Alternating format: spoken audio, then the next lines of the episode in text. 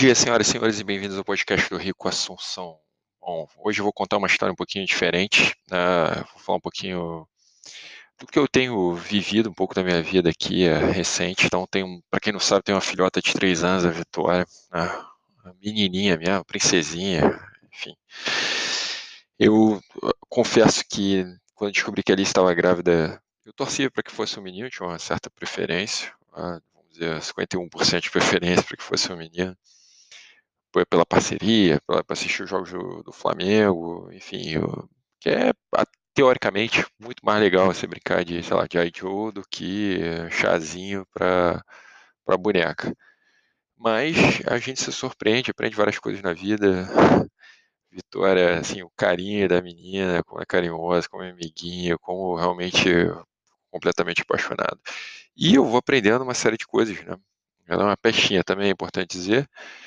E, e, você acaba fazendo coisas, por exemplo, sei lá, no ano passado a gente foi pra Disney, e, porra, uma coisa que eu, lá, sempre detestei aquelas paradas de personagem, e hoje é o meu programa favorito só de ver a forma como ela gosta, né? Então, sei lá, abre a nossa cabeça para várias coisas, então, é, lá, um aprendizado o tempo todo, né?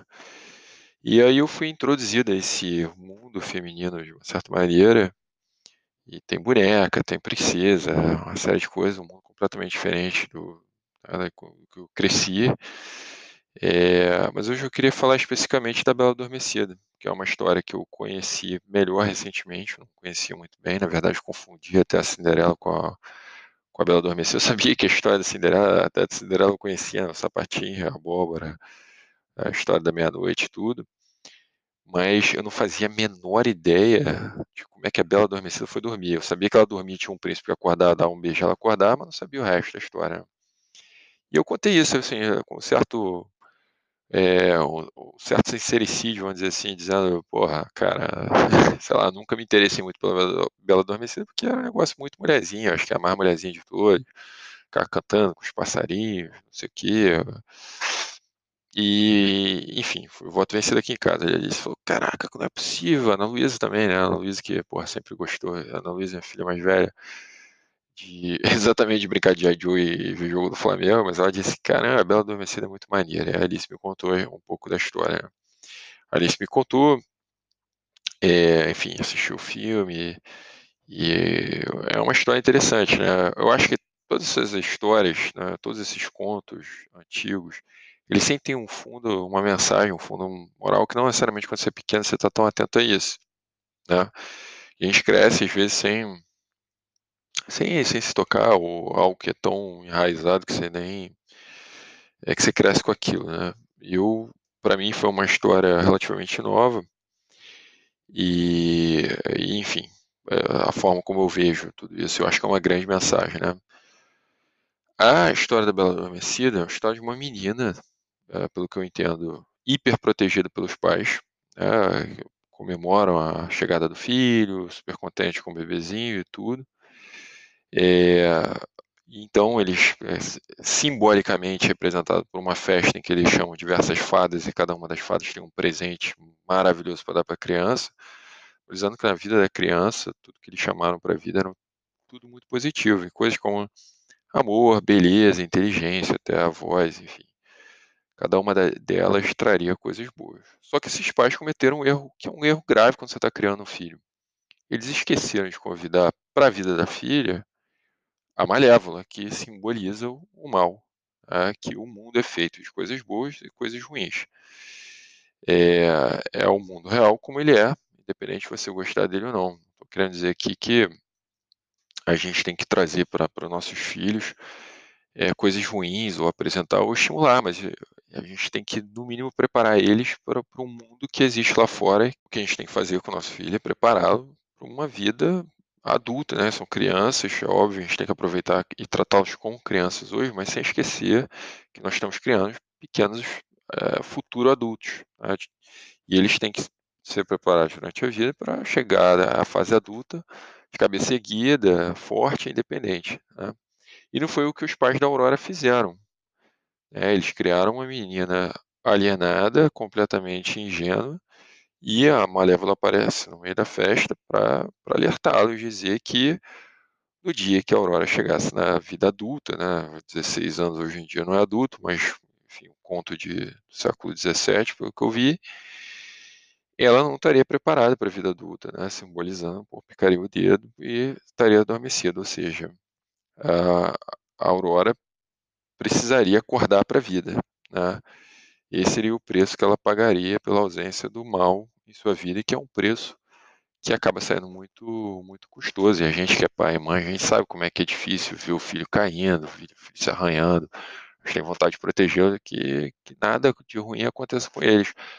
Mas no final das contas, a criança também tem que aprender a se levantar. Essa é uma das lições mais importantes que a gente tem que estar lá do lado, mas estimulá-los a aprender de uma forma autônoma como se levantar.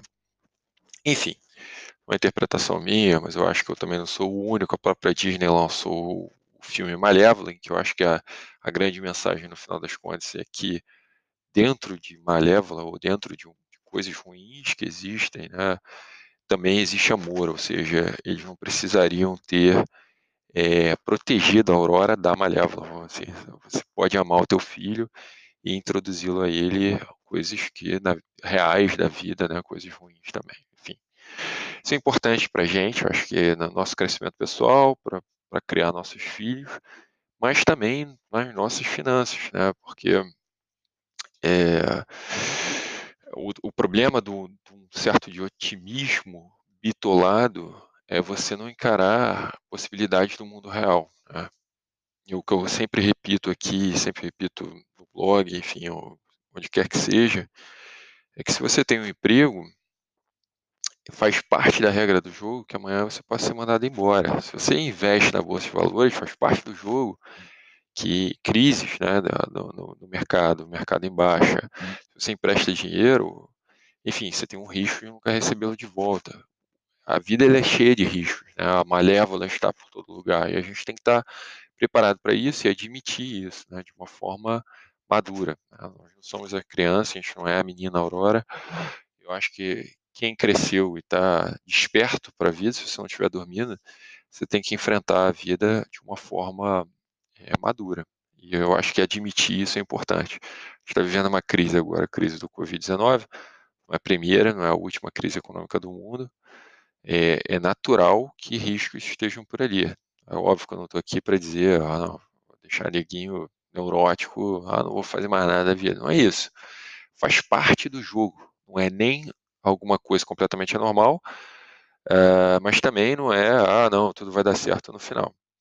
E aí, só para encerrar, eu acho que o, a mensagem aqui, né, que, enfim, que é tome cuidado, invista, diversifique, faça a sua parte, que você puder fazer, né? não é para, de novo, ficar neurótico, mas é para fazer as coisas que você pode fazer, para convide a malévola para sua vida, né? E trate isso com naturalidade, né? como, como disse. Também há amor em malévola. E como escrevi no meu livro lá, Se Você Não Morrer Amanhã, é, o pessimista ele reclama do vento. Né? E tem um otimista, um tipo de otimista que acredita que o vento vai mudar de direção. É o que ele faz. É eu chamo de um otimista preguiçoso. Mas o otimista mãos à massa é o cara que realmente faz, esse cara ajusta as velas. Então seja esse. É o que a gente chama de sujeito. Essa é a mensagem de hoje, galera. Valeu, grande abraço.